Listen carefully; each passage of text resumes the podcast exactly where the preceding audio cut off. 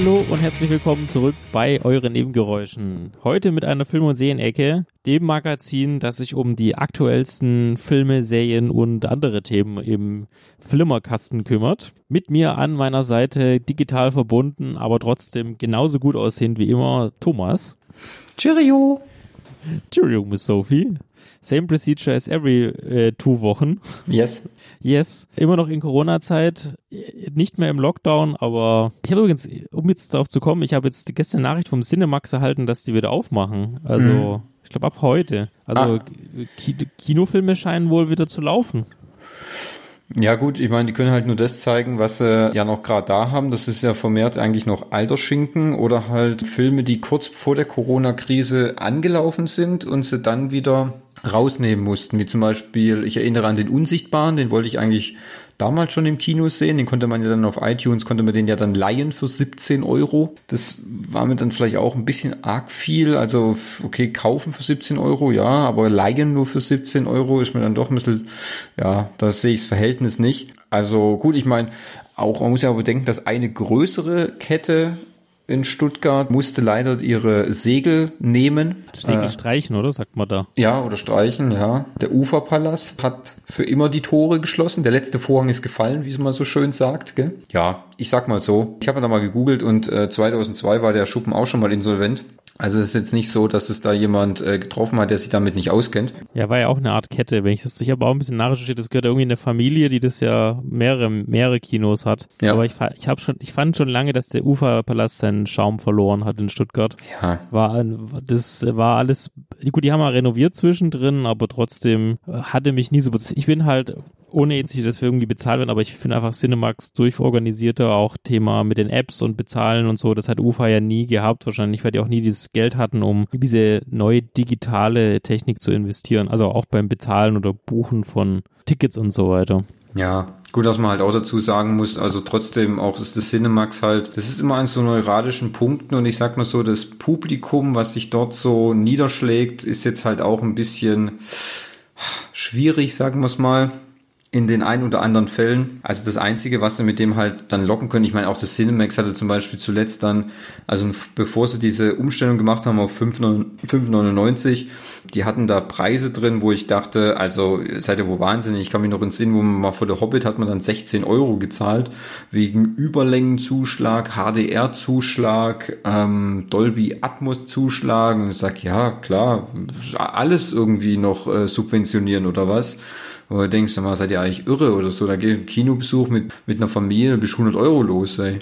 Das ja, ich, ich glaube, da haben sie, das hat auch, haben auch, gut, das nicht vergessen, Cinemax, gut, der glaube ich, ist ja, glaube ich, die größte Kette in Deutschland, da steht ja dieses Sinistar irgendwie dahinter, die haben ja auch irgendjemand nochmal aufgekauft und da hast du natürlich eine ganz andere Manövriermasse, wenn du dann jetzt sagst, also das war das 590 pro Film, gell? Ja, genau, oder 890, ja, glaube ich. Ja, also das ist halt eine Nummer, das kannst du als großes Unternehmen natürlich besser steuern, als wenn du kleiner Kinobetreiber bist, dann kannst du dich natürlich nicht so ganz aus dem Fenster lehnen mit solchen Investitionen. Ja gut, aber einer weniger. Ja. Ähm, ja, also mir wird jetzt nicht, ich würde es jetzt nicht vermissen, muss ich ganz ehrlich sagen, aber ja. Gut, was man dazu sagen muss, ist ja, dass ja neben dem Uferpalast, also für die Leute, die aus äh, Stuttgart kommen und so und die sich da etwas auskennen, da befindet sich ja noch ein äh, kleineres Restaurant nebendran. Ah, das Woody's, oder? Richtig, genau. Also ich kann mir halt vorstellen, dass natürlich für die der Wegfall des Uferpalastes natürlich auch ein finanzielles, ein finanzieller Einbruch ist, weil die haben natürlich schon stark davon profitiert, dass die Leute halt zum Beispiel vorher erst zu ihnen essen gegangen sind und dann ins Kino oder umgekehrt. Also ich denke, die haben die ganzen ganzen Leute da natürlich schon mitgenommen, weil die waren natürlich unmittelbar an dem Kino dran. Also die waren ja wirklich Nachbarn, muss man ja sagen. Ja, ich denke, das wird für die auch ein, ein Einschnitt werden, weil so attraktiv ist der, ist der Platz halt auch nicht. Ja gut, wenn Stuttgart 21 dann irgendwann mal fertig ist, vielleicht schon, aber die drei Jahre muss man halt auch mal überleben. Ja, ja. Und, Bis dahin. Ja, und du siehst ja, manche überleben nicht mal diese äh, vier Monate Corona, also ja. das ist dann schon ja, ein bisschen richtig. schwierig. Also ja, ich habe übrigens gerade mal geguckt, um, um äh, was gerade so läuft beim äh, in den Kinos. Äh, Mina und der Traumzauberer, die hm. Känguru-Chroniken, hm. Nightlife, hm. Sonic the Sonic the Hedgehog, der, der Unsichtbare, besser ja, äh, Welt als nie und Bohemian Rhapsody. Ja. Das ist irgendwie so ein bisschen so random, so für jeden was irgendwie dabei. Gut, Actionfilm fehlt jetzt so, so Das würde noch fehlen. Da ist jetzt halt auch nichts Aktuelles dabei, weißt du? Ja. Also das ist halt. Alles schon. Das ist halt die Sachen, die vor Corona waren und halt so ein bisschen aus der, aus der Wühlkiste noch so, weißt du? Aus der Krabbelkiste. Was, was haben wir denn noch, was haben wir denn noch da? Ja, also wie weil, gut, ich meine, du kannst ja keinen Vorwurf machen. Es gibt ja halt momentan aktuell keine neuen Filme, weißt? Es wurde nichts gedreht oder alles wurde verschoben auf November, auf nächstes Jahr. Hier James Bond kommt erst äh, Ende des Jahres. Äh, Black Widow haben sie auf Ende des Jahres verschoben. Ähm, dem, Fast 9 haben sie komplett auf nächstes Jahr geschoben. Also es ist jetzt nicht so, dass halt auch irgendwas da wäre, um zu zeigen, weißt Ja, ich habe jetzt gelesen, dass ab 25. Juni in Hollywood wieder gedreht werden darf. Also mhm. hat die Regierung entschieden. Also dann geht's ja da wohl auch langsam wieder los. Ja, ich habe das, ich habe das auch gehört, dass es, dass die Hollywood-Kinos jetzt wieder oder dass die Hollywood-Studios jetzt wieder anfangen, äh, ihre Sachen zu drehen. Ich meine, du, ähm, die müssen halt ja auch ihre ihre Miete bezahlen und äh, die müssen ja auch wieder Geld verdienen, weil wenn sie keinen Nachschub liefern, dann gibt's halt nichts Neues, gell? Und dann müssen die halt jetzt ja. auch wieder anfangen. Also. Da muss selbst der Mäusekonzern nachschauen. ja. Auch wenn der wahrscheinlich ganz viel Geldreserven noch rumliegen ja. hat. Da werden schon einige, sage ich dir, da werden schon einige da sein, die wirklich genug, genug Reserven haben, um auch einige Monate zu überleben. Also so ist nicht, weil gerade, also gerade zum Beispiel Disney, die haben ja jetzt mit Disney Plus haben sie ja trotzdem auch einen monatlichen Geldzugang, weißt, äh, da, da fließt ja auch Geld in die Kassen, obwohl sie nichts bringen und DVDs werden ja noch gekauft, Filme werden ausgeliehen, also es ist ja nicht so, dass sie überhaupt gar kein Geld verdienen, weißt. Ja, richtig. Also die, die haben früh genug oder zeitnah natürlich ähm, sich so flexibel aufgestellt, um nicht nur vom reinen Kinogeschäft abhängig zu sein. Ja, finde ich auch. Also, also bei Netflix ist ja der größte Gewinner der, der Corona-Krise, was man so liest. Selbst ein Kollege von mir, der jahrelang abgelehnt hat, Netflix zu gucken, weil es ihm zu teuer war, hat jetzt sich Netflix geholt. Okay. Weil selbst dem war es so langweilig, dass er jetzt die neun Euro oder was es kostet, äh, bezahlt. Ich, mein, ich sag halt, das, das bringt dich jetzt halt auch nicht um die neun Euro, da gibst halt auch äh, mehr Geld für anderen Scheiß aus. Also gut, man kommt immer auf deinen Lebensstil an, gell? Also vielleicht sind dann auch neun ja. Euro, könnten dich natürlich dann in den Ruin treiben, wenn, wenn das halt genau, einfach. Genau, bei Koks und Nutten. Ja, richtig, genau. Da muss man halt schon mal auf den Preis gucken. Aber es gibt ja auch da Möglichkeiten, dass man sich gewisse Accounts vielleicht teilt oder ähm, da Sachen einspart. Also es gibt schon Mittel und Wege, dass es, äh, dass es möglich ist, um auch da noch ein bisschen was zu sparen. Also so ist ja nicht. Du meinst, dass man nicht verhungert? Richtig, genau. Dass man nicht äh, ähm, in den kalten Entzug fällt oder so. Ja, wenn nicht, der deutsche Staat fängt einen dann bestimmt auf.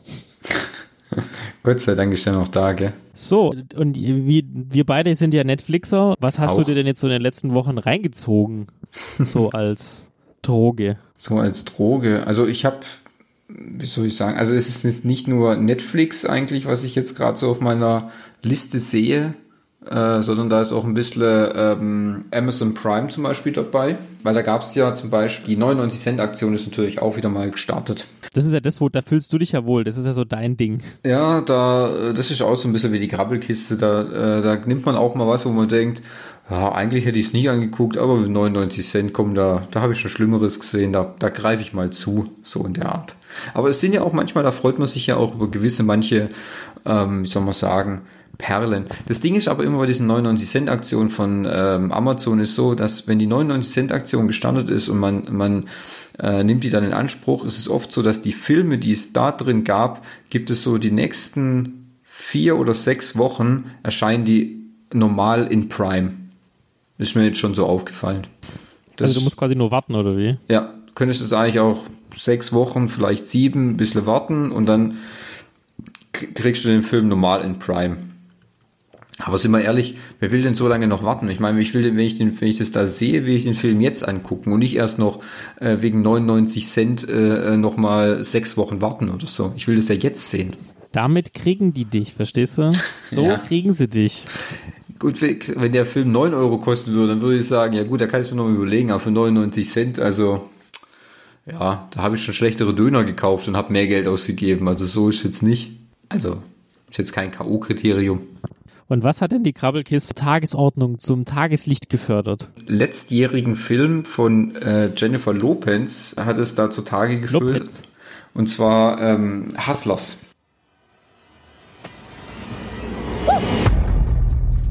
Ich will nur meine Großmutter versorgen können. Vielleicht ab und zu mal ein bisschen shoppen gehen.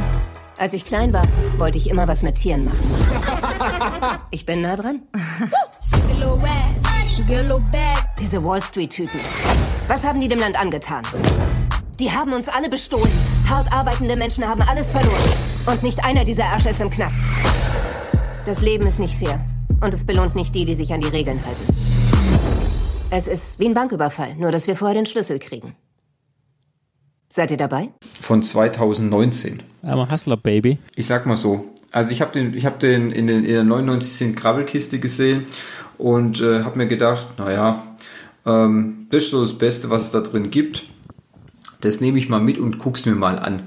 Außerdem soll ja anscheinend der große Lob war ja, dass ähm, JLo da drin so einen extrem guten Body hat für ihr Alter. Worum geht's in Hustlers? Das habe ich mich ehrlich gesagt auch während des ganzen Films eigentlich immer gefragt, worum es da eigentlich wirklich geht.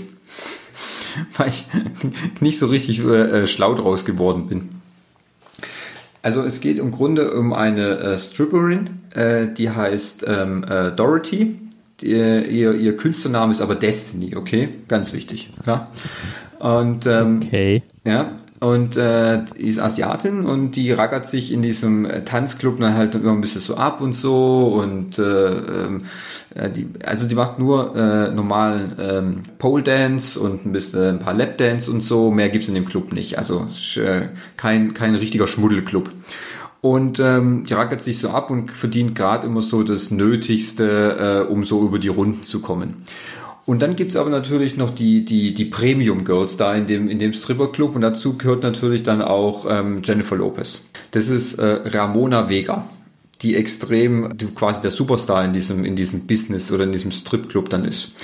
Und die zwei freunden sich dann an, fangen dann an mit so einer gewissen Masche, die äh, ihre Kunden äh, abzuziehen. Und das ist am Anfang, da tun sie noch ein paar äh, andere äh, Girls mit in das in dieses Business mit reinziehen. Äh, und das ist am Anfang ist es eigentlich noch ganz äh, harmlos und so und ähm, scheint auch relativ zu funktionieren. Aber wie das halt immer so ist, irgendwann will man immer noch ein bisschen mehr haben. Und ähm, da ist die, die von Jennifer Lopez gespielte Ramona wird dann immer ein bisschen gieriger und dann kommen sie immer auf neue Ideen, wie sie die Kunden abziehen und dann irgendwann sagen sie, ja, den Club brauchen wir nicht mehr, wir ziehen die Kunden jetzt einfach so ab und so. Und es, der kommt dann immer weiter ins Rollen und irgendwann, ja, kippt dieses ganze Kartenhaus dann halt in sich zusammen. Also ich sag mal so, es ist jetzt, ich habe da jetzt nicht zu viel gespoilert, weil anscheinend basiert es auch auf einer halbwahren Geschichte.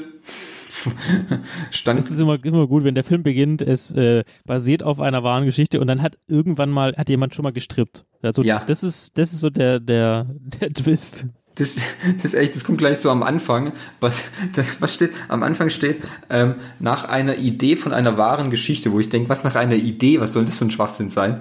Aber okay, gut, wenn ihr, wenn ihr mir das so verkaufen wollt, kein Problem. Also ich sag halt mal so, der Film an sich ist irgendwie der tröpfelt so dahin. Da passiert nicht wirklich was, was, was, was richtig ähm, auffühlendes, was Spannendes. Das wirklich Spannendste ist wirklich noch, wenn dann äh, Jennifer Lopez auftritt, ihren ersten Pole Dance Auftritt hat und man muss wirklich schon sagen, also für, ich weiß nicht, ich glaube Jennifer Lopez ist jetzt glaube ich so an die 50 oder so. Ja, ich glaube, die ist 50 geworden. Ja, okay, 50. Ich aber mal googeln. Ja, also 50, die ist, ich google hier gerade, 24.07.1969. Jetzt kann man ja mal schnell Kopf rechnen, Fabi. Wie schnell tippst 60. du? 60 ist die. Nein, nein, ich, ich habe hab die Ding nicht verstanden, die deine, deine Zahl habe. 24.07.69. Ach, 69. Ja. 1 bis 70, 30, 50, 51. 51. Mhm. Also ich sag mal so, für 51 Respekt ist wirklich äh, beeindruckend, was äh, was sie da noch, wie, wie sie aussieht. Da stellt sich dann die Frage, weil da gibt es auch sehr expliz explizite ähm, Tanzszenen. Da habe ich mich dann gefragt, weil man nicht immer ihr Gesicht so genau erkennen kann. Okay, ist sie das jetzt wirklich, die diese Tanzszene macht? Weil das ist wirklich, also gerade zu Pole Dance, ähm, wenn man sich da so Videos anschaut, das ist unglaublich anstrengend und äh, äh kräftezehrend. Ist sie das wirklich selber oder hatte sie da so ein Buddy-Double?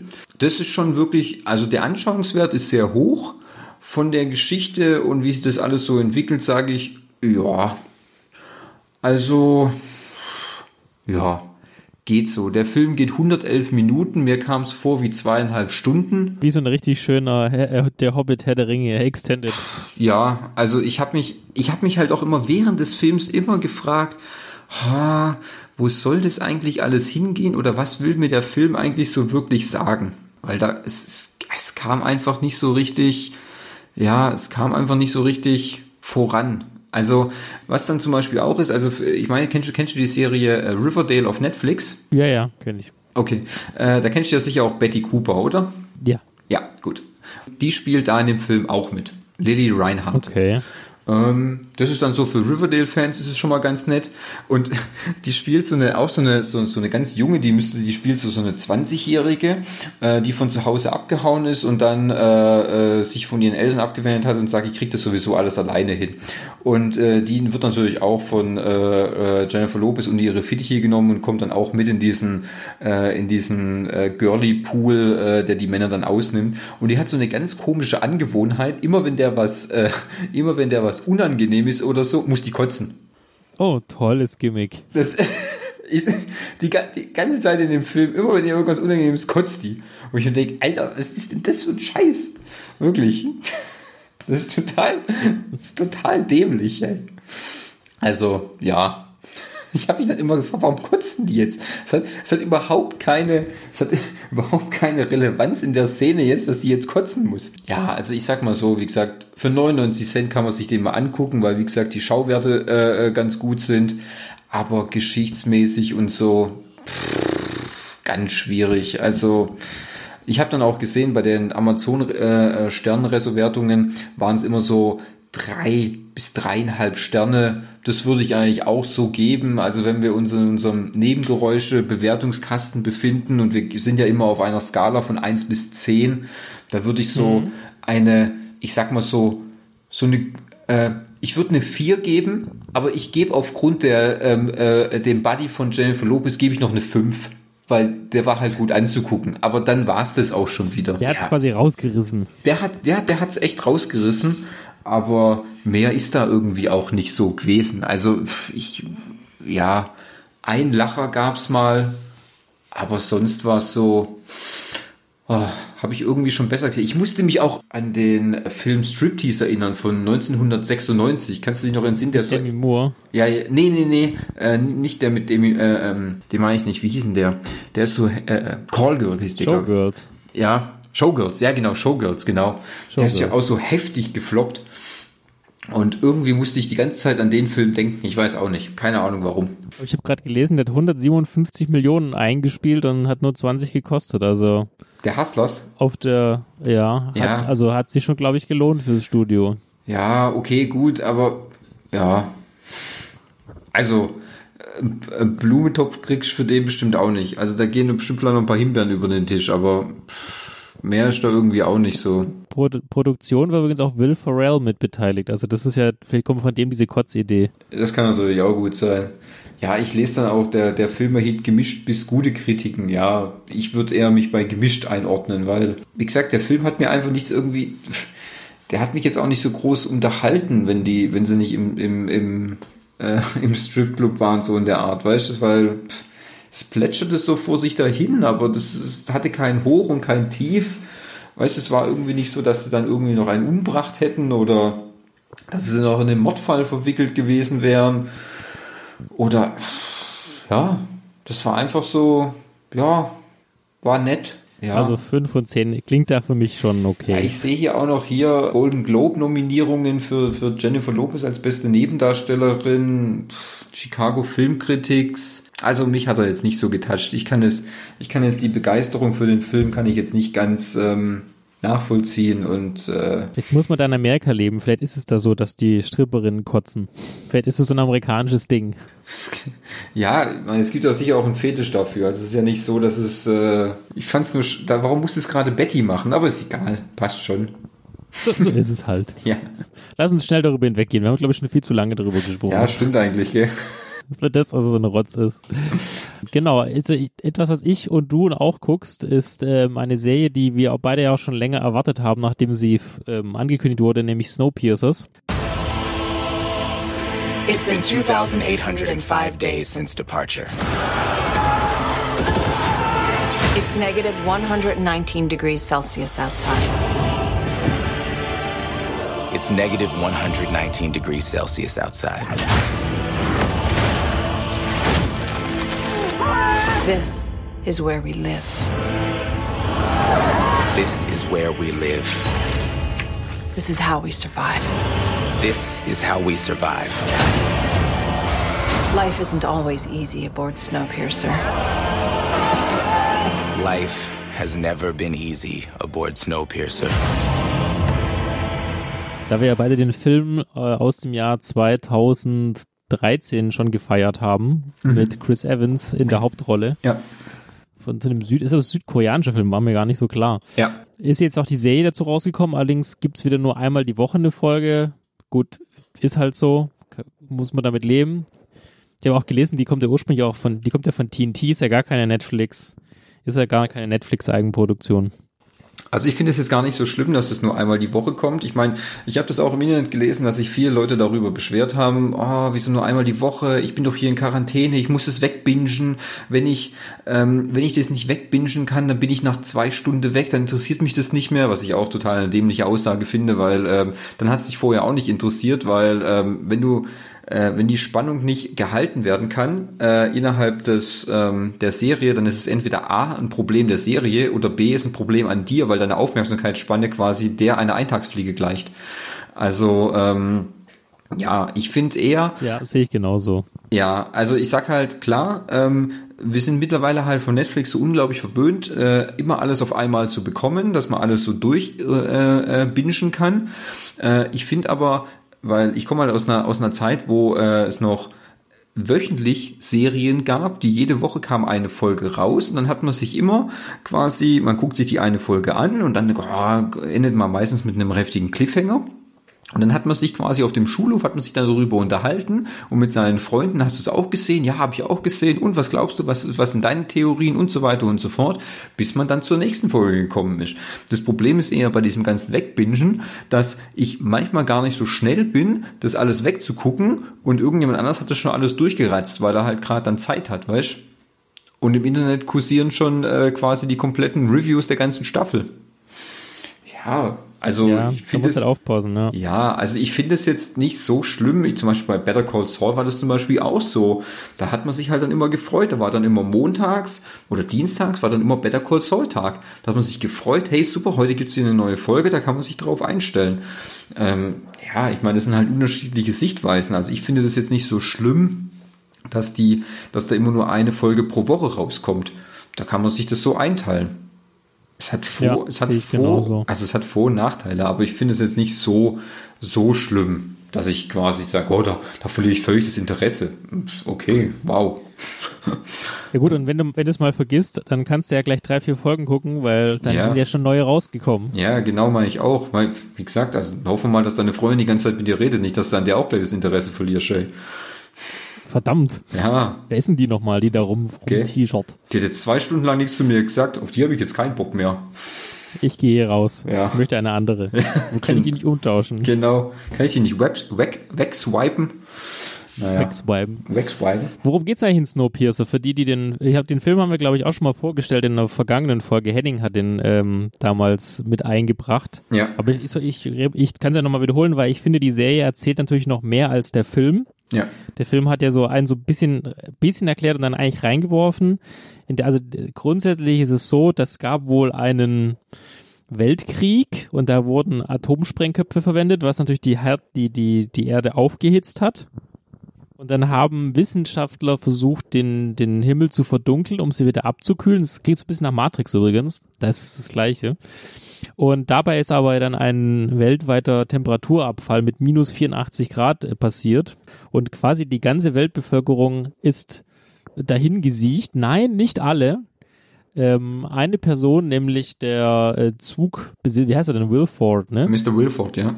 Genau, Mr. Wilford hat war schon jahrelang ein, ein Industrietycoon und liebte Eisenbahn und hat die größte weltumspannende Eisenbahnstrecke entworfen. Und in diesem 1001 Waggon langen Zug haben sich dann Reiche, Mittelreiche und ein paar Arme quasi versammelt. Die haben da Tickets gekauft und dieser Zug äh, um, umfährt jetzt quasi die Welt. Mhm. Und das sind die letzten Überlebenden. Das ist quasi wie der Panama Express. sozusagen die, die, die fahrende Arche. Und ähm, der Film spielt, wenn ich es mich recht erinnere, sechs Jahre nach der nach dem quasi Start des Zuges. Der, der Film mit Chris Evans spielt elf Jahre nach dem Start des Zuges. Und es geht darum, es ein Mord geschieht in der ersten Klasse und die sagen wir mal, Zugchefin dann einen ähm, Polizisten, der in dem Tail, das ist nämlich die Tailies, das sind die, die ganz hinten sitzen. Tail ist ja auch das Ende äh, oder der Schwanz. Ähm, der soll ermitteln, wer, wer diese Morde begangen hat, weil das ist eher so Serienkillermäßig. Dem wurden die Arme und Beine abgetrennt und ähm, jetzt in den ersten drei Folgen, die wir jetzt ja schon gesehen haben, beginnt eben seine Ermittlungsarbeit und man lernt so auch den Zug kennen und die ganzen verrückten Sachen, die dort eben passieren. Und ich finde es eigentlich eine, eine spannende Sache. Also ich mochte schon den Film. Ich habe mir auch, nachdem ich die erste Folge geguckt habe, auch gleich nochmal den Film angeschaut. Mhm. Ja, also es ist natürlich so ein bisschen utopisches äh, Zukunftsthema und wer vielleicht nicht so auf Züge steht und das Ganze. und ist natürlich auch über ein paar, paar Sachen, die da so besprochen werden, ist natürlich auch eher so ein paar Liebesgeschichte ist auch mit dabei, natürlich. Aber ich finde es einfach cool, weil ich noch nicht so ganz weiß, wo es hingehen soll. Weil, ich weiß, ich weiß nicht, kannst du mir das vielleicht beantworten? Hat der die Serien Direktbezug zum Film wissen, also weil er ja davor spielt? Das glaube ich nicht. Also ich glaube einfach, die Serie ist halt einfach die Weiterführung oder die ähm, Erweiterung der Geschichte, aber das ist ähm, genau das Gleiche. Also es ist nicht so, dass das anders wäre, weil also das müsste man ja, das könnte man ja im Grunde erst beantworten, wenn du die Serie einmal komplett ja durchgeschaut hast, weil das kommt ja darauf an, wo es dann endet. Ja, weißt richtig. Du, du kannst ja jetzt, jetzt noch nicht sagen, ob sich die Auswirkungen in der Serie quasi auf den Film äh, niederschlagen oder so. Also das glaube ich jetzt, glaube ich jetzt nicht. Also was man noch, äh, der, der Film zeigt auch natürlich sehr stark, was wir jetzt gerade in den amerikanischen Proteste, die wir haben, oder die Proteste mit dem Black Lives Matters, mhm. äh, zeigt es ja quasi auch gespiegelt, weil in diesem Zug gibt es ja diese drei Klassen Gesellschaft. Der ersten Klasse denen fehlt es eigentlich an nichts. Die haben Party, Halligalli Drecksau und genug Essen. Die zweite Klasse ist so okay. Und äh, die dritte Klasse sind die Tellys, die kriegen eigentlich nur so zerhackte Kakerlakenriegel, dass sie gerade so leben und sogar die Frauen sind äh, kastriert, dass sie sich nicht fortpflanzen können. Zumindest ist, wird es im Film gesagt. Also das ist natürlich auch ein sehr Sozialex Sozialexperiment. Wie lange lässt sich der Unterdrückte das gefallen sozusagen? Richtig. Also ähm, ich finde es halt gerade das Konzept, fand ich halt auch schon im Film gut, gerade diese verschiedenen Klassengesellschaften und wie dieser ganze, dieser ganze Zug quasi halt in dem Fall auch aufgebaut ist. Also ich, ich hänge auf jeden Fall an den Lippen dieser Serie. Man kann auch sagen, Jennifer Connelly, so die bekannteste Schauspielerin, die da so die Zugchefin spielt. Alle anderen Schauspieler kannte ich jetzt persönlich nicht. Also ich weiß nicht, wie es dir geht. Ähm, waren jetzt für mich jetzt nicht die Top-Schauspieler. Aber ich finde, die bringen es ganz gut rüber und ähm, ich bleibe auf jeden Fall dran, werde mir die erste Staffel auf jeden Fall angucken und würde so also mal aus dem ersten Blick für die ersten drei Folgen mal so sieben von zehn geben. Das ist jetzt, je nachdem wie es halt endet, kann sich der Wert natürlich nochmal anpassen. Ja, da würde ich dir eigentlich so, ähm, so zustimmen. Also ähm, gut, ich finde, also Henning hat die äh, Serie ja auch schon äh, angefangen und geschaut und ähm, er hatte dann bemängelt, aber darüber würde ich jetzt nicht sprechen, ich würde es nur anreißen, ähm, weil das passiert schon in der ersten Folge und das ist eher so das Problem, was er so gesehen hat, dass dieser riesige Twist, äh, den sie da haben, dass der gleich am Anfang der erst oder dass er gleich in der ersten Folge offenbart wird ja, ich sag mal so, auf der einen Seite finde ich es äh, finde ich's gut, weil dann, ähm, weil sonst hätte die, hätte die, die Handlung in den anderen zwei Folgen hätte dann irgendwie komplett anders dargestellt werden müssen. Auf der anderen Seite, ja, gebe ich ihm auch recht, man hätte sicher das so weit aufsparen können, bis man so erst gegen Ende der Serie dann gekommen wäre. Also, ja, gibt's so, also für die Leute, die es, die es, äh, die die Serie schon gesehen haben, äh, die wissen sicher, was ich meine Und für alle anderen würde ich sagen, schaut mal rein, schaut euch mal die erste Folge an. Ähm, wenn ihr den Film auch vielleicht schon kennt dann, und ihr habt ihn gemocht, dann würde das sicher an der Serie auch gefallen finden. Ähm, ist auf jeden Fall mal immer noch ein guter Ansatz, wie die Serie so weiterläuft. Also ja, ich bin eigentlich auch ganz, äh, ganz, ganz gespannt drauf, wo sie das, wo das nachher dann hingeht. Ich frage mich auch, wie viele Folgen die Serie hat, ob es die zehn oder nur acht sind. Das finde ich jetzt nämlich hier gerade momentan gar nicht. Ähm, ja, bin ich mal ganz spannend. Es sind Stundenfolgen so, aber sind nicht langweilig. Zehn laut Google, laut, laut äh, Wikipedia zehn Folgen. Zehn Folgen, okay. Ja. Ja, kann man gucken. Ja, doch. Ähm, dann fahren wir mit dem Zug mal eine Haltestelle weiter. Was äh, gab es denn bei dir noch so in der Flimmerkiste? Also ich hatte dann auch nochmal, ich gehe nochmal auf ähm, 99 Cent Amazon. Und zwar ähm, habe ich mir da eine Doku ausgeliehen.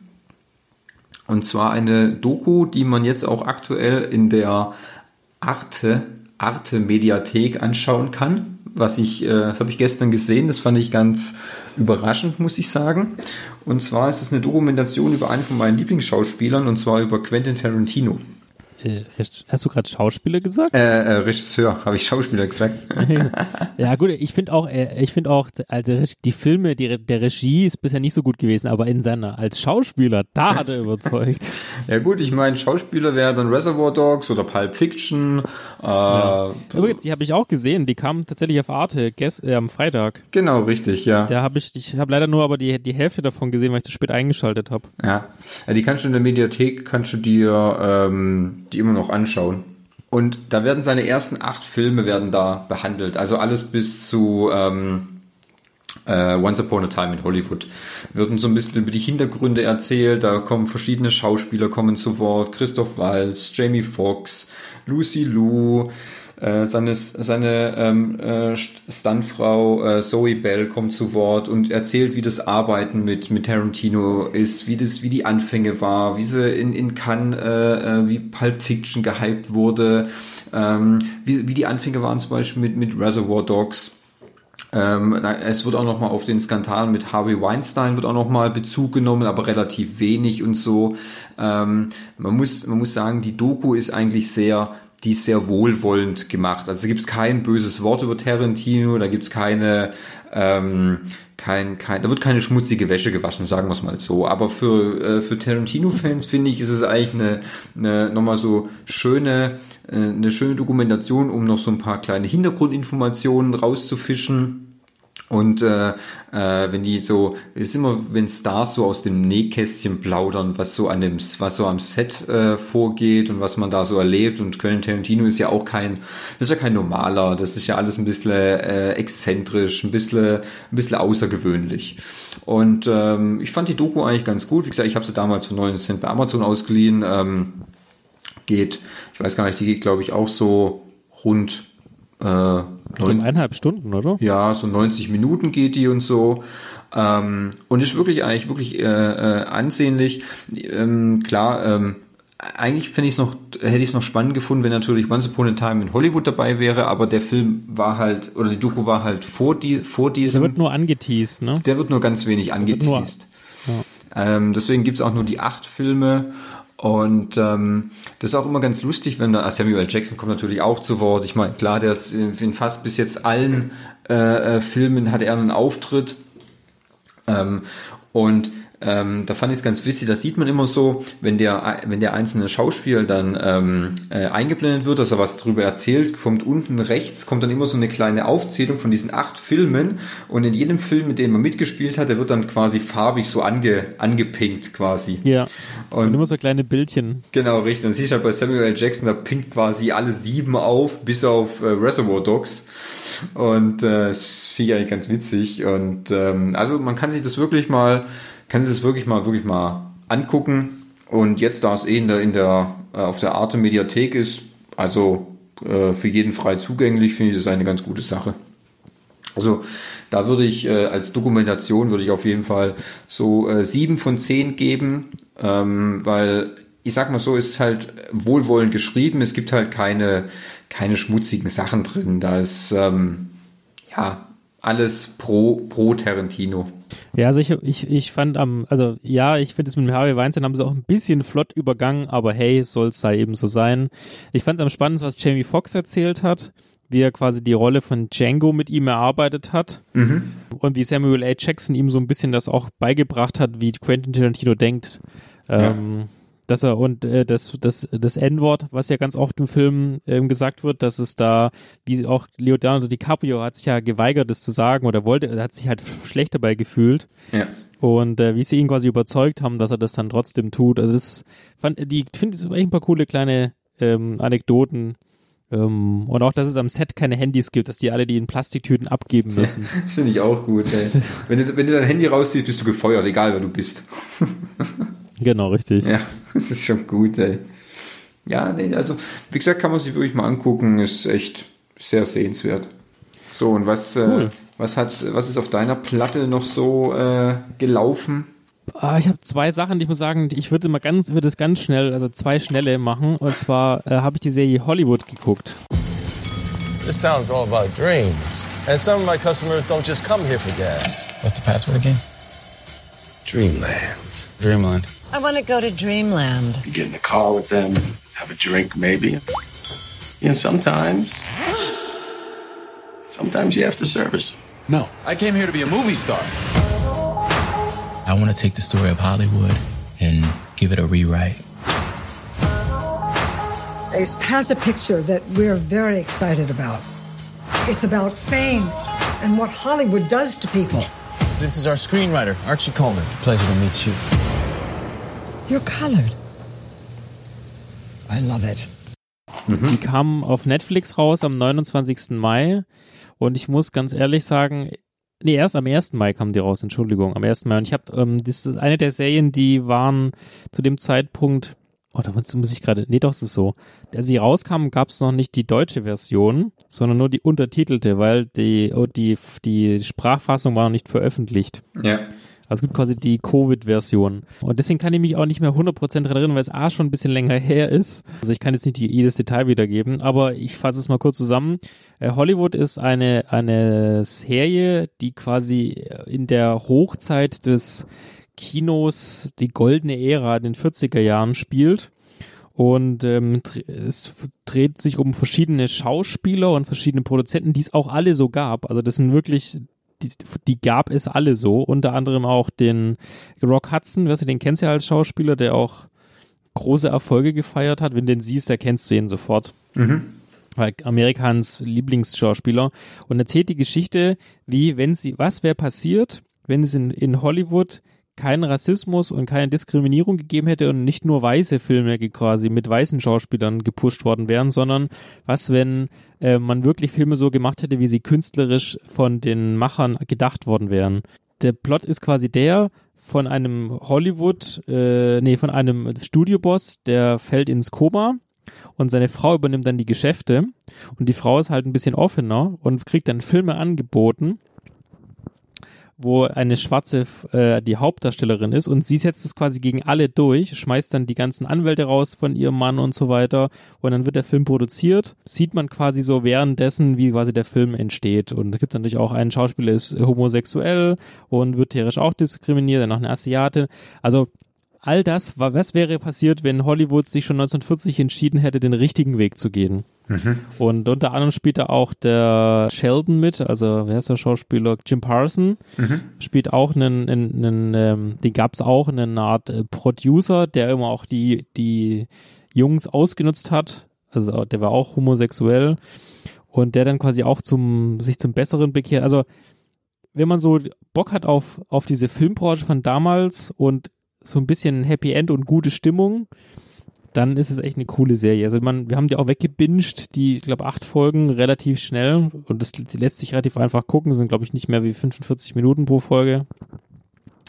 Das sind sieben Episoden. Also ist richtig cool. Und ganz am Ende endet es mit der, Hol mit der äh, Oscar-Verleihung. Ah. Ähm, und, aber ich will jetzt noch nicht verraten, was passiert. Und am Ende endet es mit der Oscar quasi Verleihung. Okay. Also cooler Film. Das war so ein Schnellshot. Ich, den würde ich für das schon acht von zehn geben, weil es einfach auch ein gut gemachtes Thema ist. Gut, es werden sich wahrscheinlich nicht alle wiederfinden, aber ich ich habe mich dort wohlgefühlt, auch mit, mit Untertiteln, auch wenn es nicht im Original war.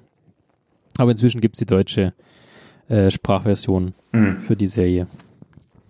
Und da will ich noch schnell hinterher schieben. Das ist der Film Crazy Rich. Ich weiß nicht, ob du davon was gehört hast. Nee. Crazy. Nee, ich auch nicht. Aber in, äh, wirst, du wirst gleich staunen, Crazy Rich ist tatsächlich in Amerika auf Platz 1 der Kinocharts gewesen. Rach, wir sind jetzt seit über einem Jahr zusammen und ich finde, es wird Zeit, dass die Leute meine schöne Freundin kennenlernen. Was hältst du von einem Abenteuer weiter östlich? Meinst du Queens? Singapur, Collins Hochzeit. Willst du nicht meine Familie kennenlernen? Ich weiß kaum was über sie. Wenn ich sie erwähne, wechselt er das Thema. Vielleicht sind seine Eltern sehr arm und er muss ihnen Geld schicken. Wir übernehmen ihr Gepäck und checken sie in der ersten Klasse ein. Wir können uns das nicht leisten. Deine Familie ist also reich? Wir sind wohlhabend. Das ist genau das, was ein Superreicher sagen würde. 1,2 Millionen. Was? Du datest Nick Young? Ja, sagt euch der Name etwa was? Allerdings. Das sind die größten Bauunternehmer von Singapur. Verdammt, Rachel, das ist voll der asiatische Bachelor. Die Leute sind nicht nur reich, sie sind irre reich. Du hättest mir sagen sollen, dass du der Prinz William von Asien bist. Das ist lächerlich. Ich bin viel eher Harry. okay. Und war richtig, hat richtig Geld verdient, aber das ist der einzige Film, der das geschafft hat, ohne einen nicht weichen Schauspieler. Der Film heißt nämlich im Untertitel Crazy Rich Asians. Ah. Und ähm, er spielt daran, dass eine Konstanze Wu oder Constance Wu, ähm, weiß nicht, wenn du die siehst, wirst du sie auch erkennen. Ähm, die hat auch bei Fresh Off the Boat mitgespielt. Bei Hustlers hat sie, sehe ich gerade, auch mitgespielt. ah ja, ähm, das war, das ist Destiny. Ähm, das ah, ist, das ist Destiny. Genau. Und die spielt äh, die Hauptrolle und kennt, lernt, die arbeitet in New York ähm, als äh, Wirtschaftsprofessorin und lernt dort einen jungen Mann kennen und die sind ein paar äh, schon sind dann schon zusammen und er möchte sie dann ihrer Familie vorstellen. Was sie aber nicht weiß, dass er quasi äh, der Sohn der äh, der Familie der reichsten Chinesen Schrägstrich Singapurianer ist. Mhm. Und deswegen Crazy Rich Asians sie wird ja quasi hingeholt äh, zu, ähm, zu einer Verlobung oder zu einem Geburtstag oder sowas und ähm, erlebt dann diese ganzen, seine Cousins und seine ganzen Brüder und was nicht alles, die halt alle verrückt sind und ähm, ist halt so ein bisschen, ich würde es mal sagen, vom Stile her wie so ein Matthias Schweighöfer, Till Schweiger, oh äh, Elias mhm. Mbarek-Film. Oh. Ja. Mhm. Aber es, aber es ist nicht, er ist nicht deutsch, ja, sondern er ist halt, deswegen ist er auch in Amerika auf Platz 1 gegangen, den kann man sich wirklich angucken. Die, der Humor ist wirklich gut, ja, aber es ist, ist halt nur um halt dieses, es ist so ein bisschen auch so ein bisschen Wohlfühl, so ein warmer Filter drüber und so weiter, aber es ist richtig cool. Und haben wir auch äh, zufällig entdeckt und würde ich sagen, wenn man mal so am Sonntagnachmittag nicht viel vorhat und sich berieseln lassen will und jetzt nicht so Bock auf Action und Schießen hat, dann kann man sich den angucken und den würde ich wirklich auch, sag mal, sieben von zehn geben weil es ist halt ein Wohlfühlfilm. Das ist kein Film, kein Pate, das ist kein Apocalypse Now. Ja, natürlich nicht. Aber es ist halt irgendwie so eine Culture Clash Komödie, ähm, die hat auch mal so einen ganz anderen Blick gibt, so raus aus unserer Welt, wie wir es halt kennen. Okay, Crazy Rich Asians. Klingt ja mal äh, äh, interessant. Ich dachte mir, muss ich auch mal. Äh, übrigens, der Regisseur, der hat ähm, die Unfassbaren 2 gemacht unter anderem und G.I. Joe hat er auch gemacht. Ah, okay. Also das ist jetzt keiner, der jetzt äh, plötzlich da war, sondern das ist wohl einer, der schon eine ganze Weile in, in Amerika tätig war. Jonathan Murray Chu heißt er. Okay. So, jetzt habe ich mein, jetzt habe ich mein Pulver verschossen. okay. Also, ähm, ich habe noch angeschaut, ist jetzt aber auch schon ein bisschen, ein bisschen älter. Und zwar habe ich die Serie, diesmal Netflix, angeschaut, The Last Dance. I want you to feel what I feel. What time is it? Game time!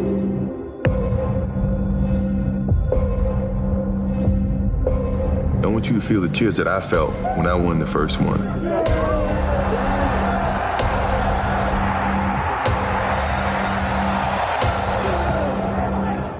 Those tears and that pain.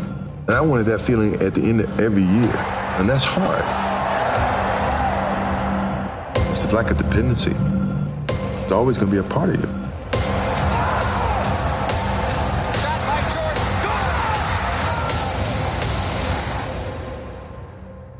Ah.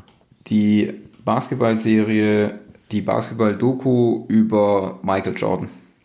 Und die Chicago Bulls auf ihrem letzten Run, auf ihren letzten Titel. Die kamen ja auch immer wöchentlich raus, die, ähm, die Folgen. Und äh, die wurde ja auch im Internet hoch heftig äh, gefeiert und ja. äh, mehrere auch äh, äh, Celebrities und, und, und Stars haben die ja äh, gelobt und so. Ich muss aber ähm, dem auch zustimmen, weil es wirklich ist eine sehr äh, gut gemachte Serie.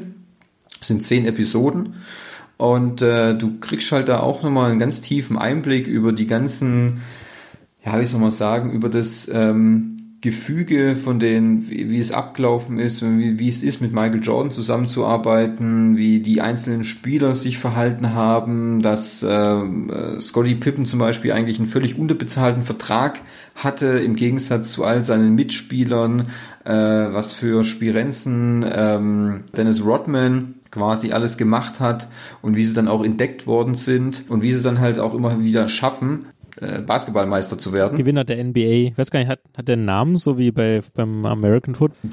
Weiß ich gar nicht. Eine gute Frage. Der hat, der hat bestimmt irgendeinen Namen, aber ich weiß hat es. Bestimmt. Oh, ich weiß es ehrlich gesagt nicht. Muss ich gestehen, da weiß ich. Ist nicht so wichtig. Das habe ich jetzt gar nicht. Ähm, aber das habe ich mir angeschaut und ich fand es eigentlich immer, also es ist wirklich halt gut gemacht. Es war äh, Netflix in Zusammenarbeit mit ESPN. ESPN, der amerikanische ähm, äh, Top-Sportsender in Amerika. Und ähm, da das äh, so viele Leute ja gefeiert haben, äh, wird es dann nächstes Jahr nochmal eine Doku geben. Aber diese Doku ist über ähm, hier äh, deinen äh, speziellen Freund von den ehemaligen äh, New England Patriots, Tom Brady. Ah, ja, äh, genau, mein Freund. Ah ja, du bist doch der große, du bist doch großer äh, Tom Brady-Fan. Jetzt nicht mehr. Jetzt, jetzt ist er, jetzt ist er verbrannt. Oha. Nee, ganz ehrlich, ich muss tatsächlich sagen, ich, äh, um, um das wirklich ganz kurz zu sagen, ich verstehe echt nicht, warum die ihn haben gehen lassen oder warum äh, sie sich nicht ein bisschen mehr reingehängt haben. Nachdem ich mir jetzt immer, wieder mal ein paar alte Spiele angeguckt habe, so einen guten, wenn sie nicht wieder kriegen, äh, da hätte ich mal einfach mal die Arschbacken zusammengegriffen und gesagt, okay, weil ich halt mal einen Zentimeter von meinem Plan habe. Aber ja, bin ja. ich gespannt. Die werde, dich werde ich mir auf jeden Fall angucken. Ja, ich bin halt, also die kommt nächstes Jahr, heißt äh, The Man in the Arena. Ähm, ich meine, man muss natürlich, also egal ob man jetzt Tom Brady mag oder nicht mag und ob man die Patriots äh, jetzt gut findet oder nicht. Ich meine, wie gesagt, das ist ja in jedem, wie in jedem Sportverein eine Glaubensfrage. Mag man Bayern München, mag man Bayern München nicht. Ähm, was man halt neidlos anerkennen muss, ist auch, dass ähm, Tom Brady ein herausragender Sportler ist und ähm, dass auch die Patriots natürlich ein Wahnsinnsteam sind. Und äh, ich bin schon ein bisschen gespannt auf die Doku von nächstem, von nächstem Jahr. Ich hoffe auch, dass die sich wieder auf Netflix wiederfindet ähm, weil auf die würde ich nämlich auch gerne mal äh, da würde ich nämlich auch gerne mal reinschauen, weil ich auch, auch Tom Bradys Karriere äh, ist äh, beeindruckend. Von einem äh, Reservespieler, äh, den im Grunde niemand haben wollte, ähm, zu einem äh, wie, sechsfachen Super Bowl-Gewinner. Also äh, das ist natürlich schon eine Leistung. Ähm, gut, aber wir schweifen ab. Also zu der... Ich, The Last Dance. Zu The Last Dance, genau. Äh, ich muss irgendwie sagen, ich habe jetzt äh, schon mehrere Dokus dann eigentlich jetzt schon in der Film- und Serienecke jetzt untergebracht. So viel habe ich es eigentlich noch nie, noch nie äh, aufgezählt. Also ich muss sagen, so wie die Serie halt gemacht ist und sowas, das Einzige, was ich Problem immer fand, ist, dass ich in den Folgen aufgrund, dass dann jede Folge am Anfang war es so, ähm, ist, hat man immer einen anderen Spieler begleitet, dann zuerst Jordan, dann zuerst Rodman, dann wieder Pippen, dann Stephen Kerr und so weiter und so fort. Ähm, da wiederholen sich manche Sachen dann immer. Ähm, das ist dann ein bisschen, manchmal ein bisschen verwirrend, weil dann springen sie auch immer in der Zeit, dann zeigen sie, was 1998 passiert ist, springen zurück auf 1980 zum Beispiel äh, und äh, mit den Anfängen, wo sie, wo sie angefangen haben und das passiert in den Folgen dann immer relativ häufig, weil die ähm, Spieler sich dann immer oft überschneiden und die Ereignisse und dann zeigen sie manche Sachen ein bisschen doppelt. Das ist, das ist irgendwie ein bisschen blöd gelöst. Das sieht man aber auch dann wieder, wenn man, äh, was ja auch schon viele immer bestätigt haben, dass Michael auf dem Platz wirklich so ein so ein ganz anderer Mensch ist. Also der, für den gab es dann eigentlich nur Gewinnen, Gewinnen, Gewinnen. Und äh, dass er die ganzen anderen Spieler quasi immer nur angetrieben hat, dass sie dann besser werden. Und wenn sie nicht so nach seinem Spiel spielen, dann ähm, wurde er mehr als ungemütlich. Also ja, Okay. Ja, es ist äh, war keine leichte Sache, sag ich mal. Aber äh, wirklich interessant für den Außenstehenden, sich das anzugucken. Und wenn man dann aus den äh, 90ern kommt und damals halt das alles verfolgt hat mit der mit der Ära über die Bulls und so, ähm, ist es schon wirklich äh, gut gemacht. Also dann würde ich auch so sagen, da geben wir mal so äh, sieben von zehn von zehn Punkten. Ja, also gut, eine zweite Staffel wird es davon nicht geben, weil das macht keinen Sinn, weil danach kam nichts. Aber so mal zum Reingucken sind auch zehn Folgen, eine Stunde. Aber kann man gut weggucken, muss man sagen. Wen, wen das Thema interessiert. Ich habe hab mir die erste Folge angeguckt und es war irgendwie anstrengend. Weil ich bin jetzt nicht so im Basketball drin. Ich wusste das natürlich alles, also ich kannte schon viele Sachen. Aber ich, es hat mich irgendwie, nicht, ich konnte mich nicht dran festhalten. Vielleicht versuche ich es irgendwann mal, wenn ich mal ein bisschen. Gut, natürlich, man muss schon dazu sagen, man sollte Luft schon eine, eine, Affinität zu dem Sport haben. Ich meine, das ist aber bei jeder Doku so. Ich meine, wenn du, wenn du kein, wenn du kein Basketball guckst oder du guckst kein Football, dann brauchst du ja auch nicht Tom Brady Doku anzugucken oder äh, ganz ehrlich, es gibt bestimmt auch irgendwelche Dokus aus, aus der Formel 1, äh, irgendwann über Michael Schumacher oder so. Also ja, Formel 1 ist jetzt auch nicht so mein Ding, werde ich wahrscheinlich auch nicht so verfolgen, weißt du? Ja, das muss man ja ich, meine, in den Doku, wenn die gut genug gemacht sind, ja, die zeigen jetzt ja kein ganzes Spiel an sich. Nein, du, die zeigen halt dann immer Ausschnitte natürlich und zeigen dann immer halt die wichtigsten Szenen aus dem Spiel. Aber äh, äh, ja. du musst dich natürlich schon irgendwie mit dieser, mit dieser ganzen Thematik musst du dich halt schon natürlich schon irgendwie ein bisschen auseinandersetzen, weil warum guckst du dir einen Sport an, der dich nicht interessiert? Weißt dann, dann muss dich die Person oder die, die Personen äh, äh interessieren, weißt irgendwas muss dich ja an dem, an dem Ding fesseln, weißt so ist es ja nicht. Und das bei Sport halt, entweder du magst es oder du magst es nicht. Ja, das ist richtig. Das ist richtig. Ja. So. Wie viele äh, Sterne oder Nebengeräusche Sieben. gibst du denn? Sieben von zehn. Sieben, hast du schon gesagt? Mhm. Entschuldigung. Genau. Sieben von zehn. Ja, also ich hab, muss sagen, ich, ich hätte zwar noch was auf der Liste, aber das ist jetzt nicht so geil, deswegen, also ich wäre für meinen Teil jetzt durch. Also eins habe ich noch, aber das habe ich nur so, ähm, weil es auch so auf Netflix so gehypt wurde und ähm, ich habe es aber dann auch nur so, ja, so nebenher dann immer geschaut, deswegen, ich kann jetzt, ich, ähm, ich habe ich hab, äh, den Film mit Chris Hemsworth auf Netflix angeschaut. Tyler Rake. Oh ja, der wurde mir ja auch ultra gespoilert. Ja, Tyler Rake Extraction. Äh, in dem quasi äh, Chris Hemsworth diesen Tyler Rake spielt, diesen äh, Übersoldaten so in der Art, der eine Befreiungsaktion für so einen ähm, indischen, äh, von so einem indischen Drogenboss dem wurde sein, sein äh, Sohn entführt und der soll er dann wieder befreien und es äh, tut völlig ausarten und gipfelt in eine absolut wahnsinnige Materialschlacht und äh, ich äh, glaube, da stirbt alle fünf Minuten mindestens drei Leute. Ähm, mindestens. Mindestens, also völlig, völlig überzogen. Hauptsache, äh, da knallt's und bummt's und äh, da geht's richtig zur Sache. Ähm, ich sag mal so, der lief so nebenher. Äh, ja, die Action-Szenen sind halt wirklich ganz gut und, und äh, schon anzusehen. Aber von der, von der äh, Geschichte an sich, ja, ist ganz nett. Es wird ja auch schon an einem zweiten Teil gearbeitet, äh, weil der halt so gut angekommen ist und äh, da sind wohl alle schon ganz begeistert. Denkt mir, okay, ja, klar. Das Witzige ist, ähm, die, das Drehbuch und äh, die Produktion ist von äh, Joe und Anthony Russo. Das sind die beiden äh, Regisseure von ähm, Infinity War, Endgame und äh, Captain America 2. Ja, Marvel. Ja. Ähm, ja, ähm, ja, wie gesagt, ist schon, schon gut, kann man sich schon mal rangucken. Geht halt auch zwei, zwei Stunden knackig. Und äh, ja, also ist Action pur, sag ich mal. Da, da bummt und knallt halt ordentlich. Wie sie jetzt einen zweiten, wie sie jetzt einen zweiten Teil re realisieren, das weiß ich noch nicht. Ähm, äh, hätte man jetzt am Ende vom, vom ersten auch nicht gedacht, aber äh, wird sicher einen Kniff geben, wie, das, wie so Sachen passieren. Da ist schwierig, da weiß ich schon gar nicht, wie viel Nebengeräusche ich geben sollte. Ich glaube, da gebe ich auch mal so, ja, so sechs von zehn. Weil ja, es ist irgendwie so belanglose, so belanglose Material-Action, ähm, die halt, ja, es ballert halt so. Es ist, sowas erinnert mich halt irgendwie immer an, an, an Fast oder an, an Hobbs Shaw. Äh, da ist halt viel Bum-Bum, aber halt wenig, wenig Story, weißt du?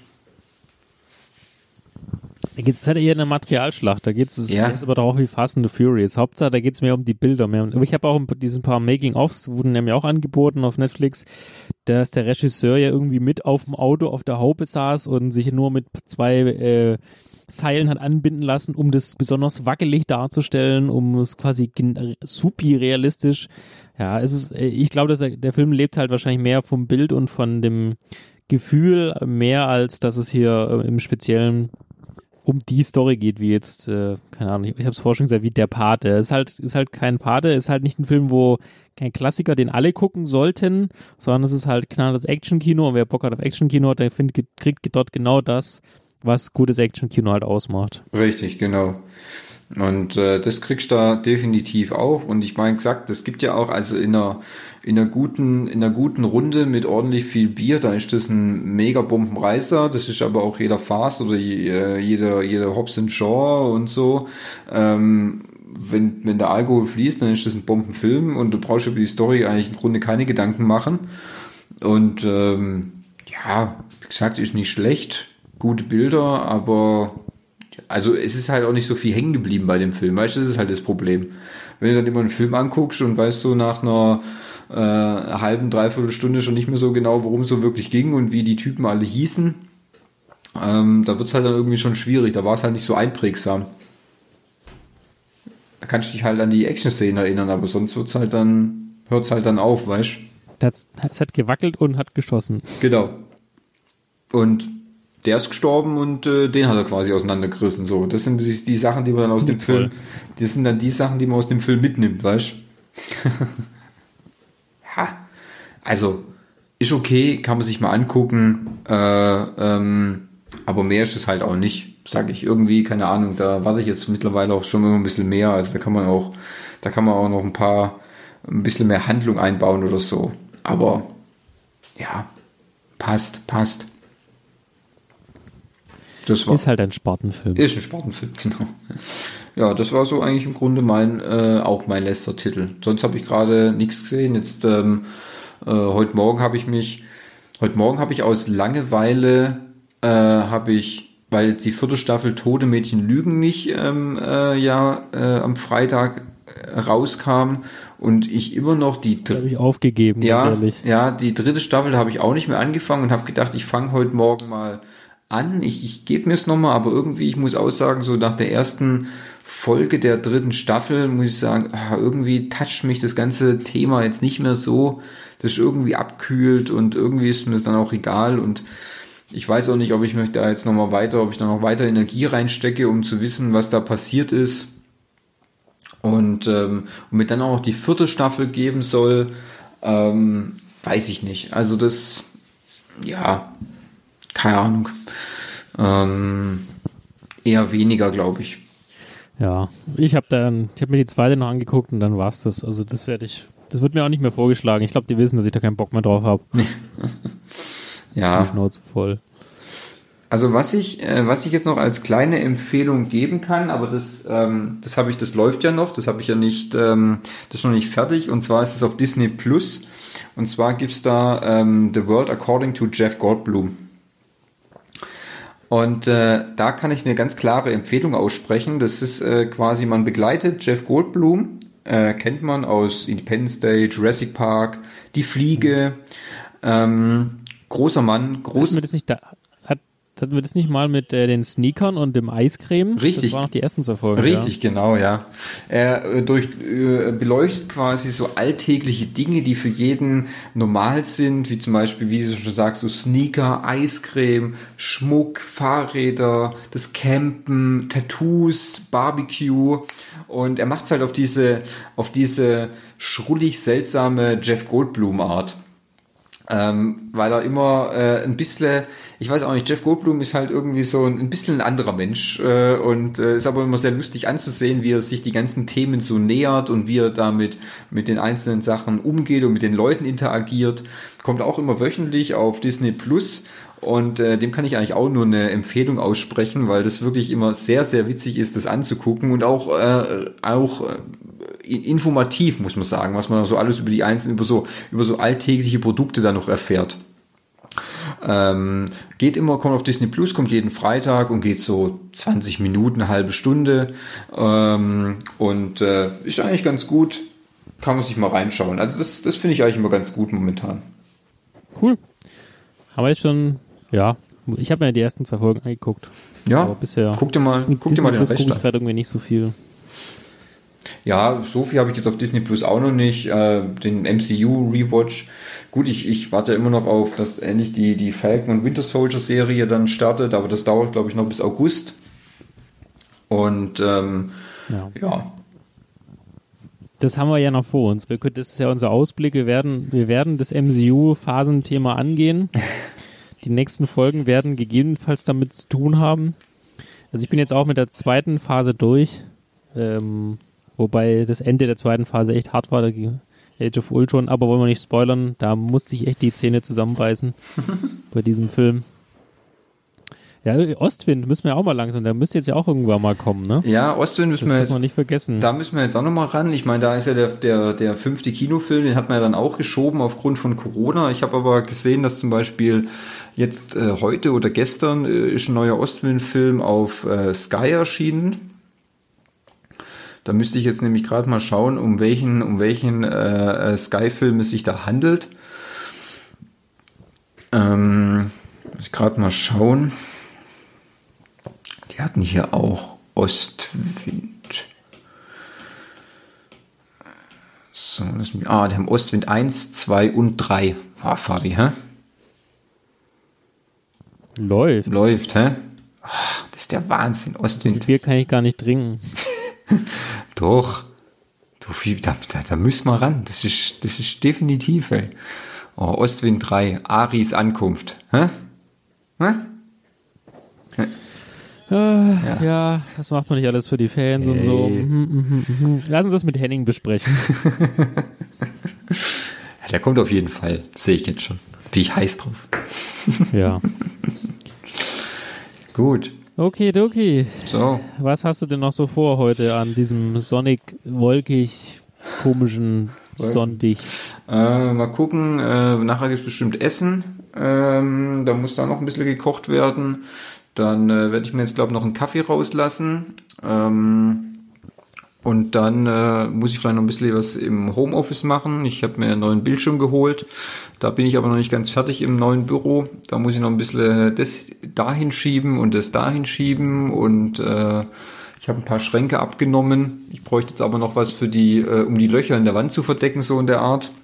Da muss ich auch noch was gucken. Also, ja, und dann äh, heute Abend bestimmt wieder, ähm, wird wieder in den Krieg gezogen, nehme ich mal an, oder? Er war schon lange nicht mehr im Krieg. Ja. Die vermissen uns, ja, die vermissen uns da ja schon. Ja, gut, ich spiele ja schon, ihr nur halt nicht. ja. Ja, mir ist aber, also wenn du den Kaffee weglässt und die Schränke, dann ist es mein, ist mein Abend fast genau gleich. Siehst du? So Schränke habe ich keine. So ein typischer Sonntag wahrscheinlich. Typischer Sonntag, das stimmt. Ja. Alles klar, dann vielen Dank, Thomas, vielen Dank ihr da draußen. Wenn ihr uns erreichen wollt, info.nebengeräusche.de oder auf Instagram Nebengeräusche mit AE oder auf Twitter Nebengeräusche mit AE. Lasst ein Like da, äh, folgt uns, empfehlt uns weiter. Wir freuen uns auf Rückmeldungen und Kommentare. Und in der nächsten Folge soll der Henning dann ja auch wieder dabei sein. Da geht's, was um was es geht, wissen wir nicht. Lasst euch überraschen. Genau. So wie wir. Wir lassen uns auch immer überraschen, um was es dann geht. Ja, das stimmt. Wir sind so spontan. Richtig. Okidoki. Noch letzte Worte, äh, Thomas? Letzte Worte. Ähm, schaut viel fern. Ähm, äh, bleibt anständig und äh, haltet Abstand. Ganz wichtig. Sehr gut. Haltet Abstand. Finde ich gut. also. Auf Wiedersehen. Tschüss.